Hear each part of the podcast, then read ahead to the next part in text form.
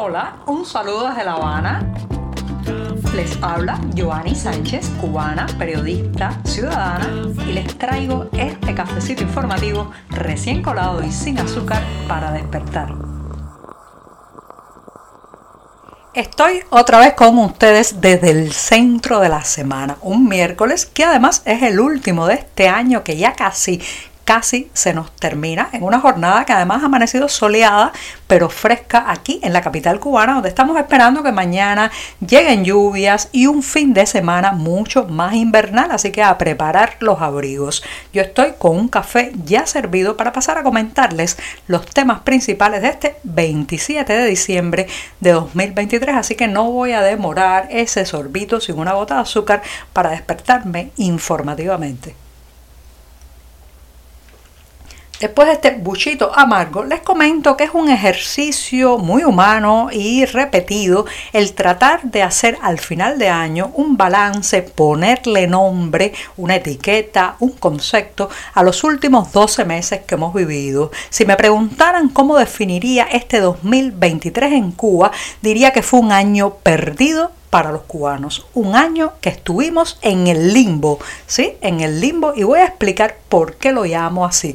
En primer lugar, ni las necesarias reformas políticas y económicas llegaron, ni tampoco las protestas sociales por la inflación y el encarecimiento de la vida tomaron las calles de la isla. El clamor de aquellas protestas históricas del 11 de julio de 2021 que todos recordamos con mucha claridad se fue apagando con la represión y también con la salida del país, hay que decirlo así por lo claro, señoras y señores, de buena parte de esos potenciales manifestantes del próximo estallido.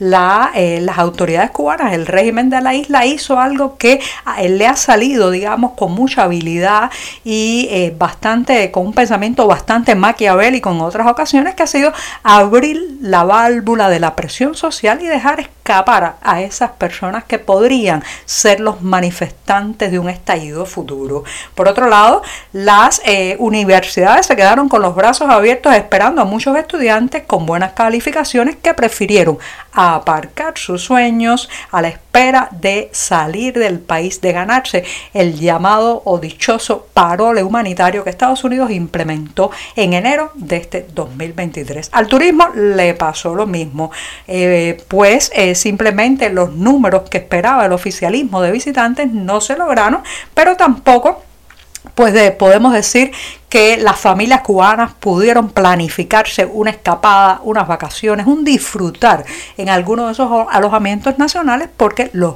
precios subieron y subieron. La agricultura, bueno, esa quedó literalmente en tierra de nadie, puesto que el gigante oficial Acopio eh, no fue enterrado como los productores querían y para colmo la, eh, la industria azucarera, la industria eh, arrocera y la producción de otros productos básicos del campo pues siguieron cayendo en picada. Fíjense el impacto que tuvo esto para la canasta básica, para el acceso a frutas, vegetales, viandas y otros productos agropecuarios. Pasada la pandemia de COVID-19, pues las autoridades sanitarias ni siquiera eh, pueden ahora recordar las vacunas propias como un aliciente para aceptar la falta de medicamentos en la red de farmacias estatales. Eh, millones de personas están, digamos, en una, en una precariedad farmacéutica y sanitaria bastante preocupante, entre ellos los hipertensos, los diabéticos y los que padecen algún tipo de enfermedad crónica son los que han quedado más vulnerables. Hemos caído en una franja de hay y no hay. Por un lado, la opulencia, el surtido y los colores llamativos de las tiendas que importan productos del extranjero, de los portales digitales que venden para que los emigrados le compren a sus familiares en la isla y por otro las eh, bodegas del mercado racionado vacías, los mercados agropecuarios con las tarimas cada vez menos surtidas, en fin, eh, la cuestión del cada día para llenar la bolsa y el plato en esta isla. Así que debo decir que si me dieran a elegir una representación más acabada de este año del limbo, de este año en que hemos perdido todos, pues diría que son los premigrantes, ¿sí? Los premigrantes que son aquellos que ya en su cabeza decidieron salir de la isla, aunque todavía estén físicamente aquí. ¿Saben quiénes son? Pues los que actúan como si ya no habitaran este país, no se casan, no tienen hijos, no aceptan un nuevo trabajo, no hacen planes, tienen la maleta ya instalada en el cerebro, así como premigrantes y la isla del limbo podría definir este año que termina. Este martes, una viajera proveniente de la ciudad de Miami se convirtió en la turista que completaba los 10 millones de visitantes que en este 2023 han estado en República Dominicana. Así como escuchan, 10 millones de viajeros han llegado a lo largo de este año a esa isla, mientras que lamentablemente en Cuba el, eh, el número de viajeros hasta el cierre del pasado noviembre, mes de noviembre, era de 2.1 millones, por lo que ya se puede calcular que al concluir este año nos quedaremos por debajo o rozando quizás los 2.5 millones de turistas. 2.5 si acaso contra 10 millones en República Dominicana. Las publicaciones vinculadas al turismo no han dejado pasar esta ocasión y por ejemplo la revista Report Tour ha titulado la noticia de esta viajera número 10 millones como eh, con el título Cuba se aleja de récords turísticos mientras Dominicana los pulveriza. ¿Qué está pasando aquí? ¿Qué está pasando aquí que Dominicana se ha convertido en una de las locomotoras turísticas del Caribe, mientras Cuba no logra remontar eh, las cifras que tenía antes de la llegada de la pandemia. Hemos hablado mucho en este programa sobre ese tema, pero yo quiero volver a arrojar luz sobre lo que me parecen los motivos principales. Los estándares de calidad en los alojamientos cubanos no, no pueden competir en muchas cuestiones con, eh, digamos, la red hotelera dominicana y de otros países de la región, también de la zona de Cancún en México. Por otro lado, esto se ha vuelto el país de la incertidumbre. Nadie sabe lo que va a pasar. La criminalidad y la delincuencia ha crecido en las calles. El caos financiero en que estamos sumidos crea mucha confusión a los viajeros que prefieren poner rumbo hacia otras partes donde eh, la cuestión de cómo pagar, con qué tarjeta pagar, en qué moneda se mueve la vida, están más claras y son más transparentes. Por otro lado, señoras y señores, este país se ha convertido eh, en un lugar donde comprar comida y trasladarse es complicado. Y los turistas no solamente quieren ir de restaurante en restaurante y de hotel cinco estrellas o con todo incluido a hotel eh, con todo incluido, sino también quieren hacer vida en las calles, moverse y ya, ya el hecho de trasladarse aquí es ahora mismo un entuerto por el tema del combustible. Todo eso ha creado la tormenta perfecta para que Cuba no crezca en sus cifras de viajeros y sin embargo República Dominicana le coma parte del pastel de visitantes.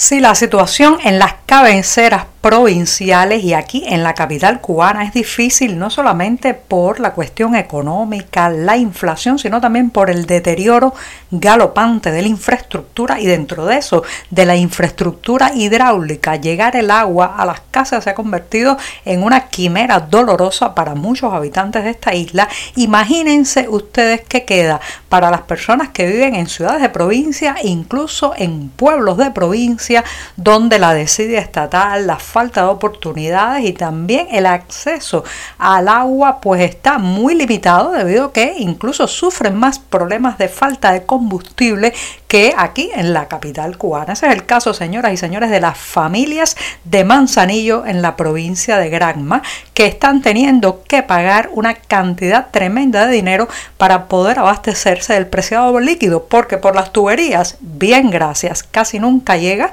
la eh, provincia en general, la provincia de Granma y en especial la zona de Manzanillo están viviendo, digamos que una era de sequía, no solamente motivada por la falta de precipitaciones, sino también por la pérdida de agua a través de los salideros, huecos, eh, problemas de la infraestructura hidráulica en ese lugar. Un tanque lleno de agua a través de estos camiones cisternas conocidos como pipa puede llegar a costar hasta 400 pesos cubanos, señoras y señores, en un país donde hay gente que tiene una pensión de 1.400 pesos al mes. ¿Usted imagina que toda o parte de su pensión se le vaya en conseguir agua? ¿Qué queda para comer? ¿Qué queda para vestirse? ¿Qué queda para asearse? Eso lamentablemente le está ocurriendo a muchos manzanilleros y para ellos el problema es mucho más grave porque claro, como no están en la capital eh, del país, pues su voz se escucha menos, las embajadas no tienen acceso a esas zonas, la prensa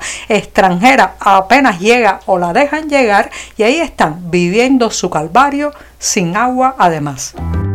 Los niños. Los niños son el centro de la fiesta que tendrá lugar el próximo 6 de enero, ese mismo, el Día de los Reyes Magos en la Ermita de la Caridad de la ciudad de Miami, Estados Unidos. Ya saben que este es un lugar de confluencia con un valor espiritual y también de cubanidad muy importante para los exiliados de esta isla y pues allí podrán reunirse no solamente las familias, sino especialmente aquellos niños recién llegados para interactuar actuar con otros como ellos que están, digamos, viviendo las nuevas experiencias de una realidad que los acoge, pero también las, eh, los rigores de la emigración, perder su entorno, dejar atrás muchas veces a los abuelos y a los amigos. Pues ellos podrán disfrutar de esta festividad que es una oportunidad, según sus organizadores, para mantener viva la rica tradición hispana y brindar momentos de felicidad a los más pequeños durante la temporada navideña. Cada niño que participe además recibirá un regalo de Reyes. Así que saben, la Ermita de la Caridad organiza una fiesta de los Reyes Magos para el próximo 6 de enero a las 10 de la mañana.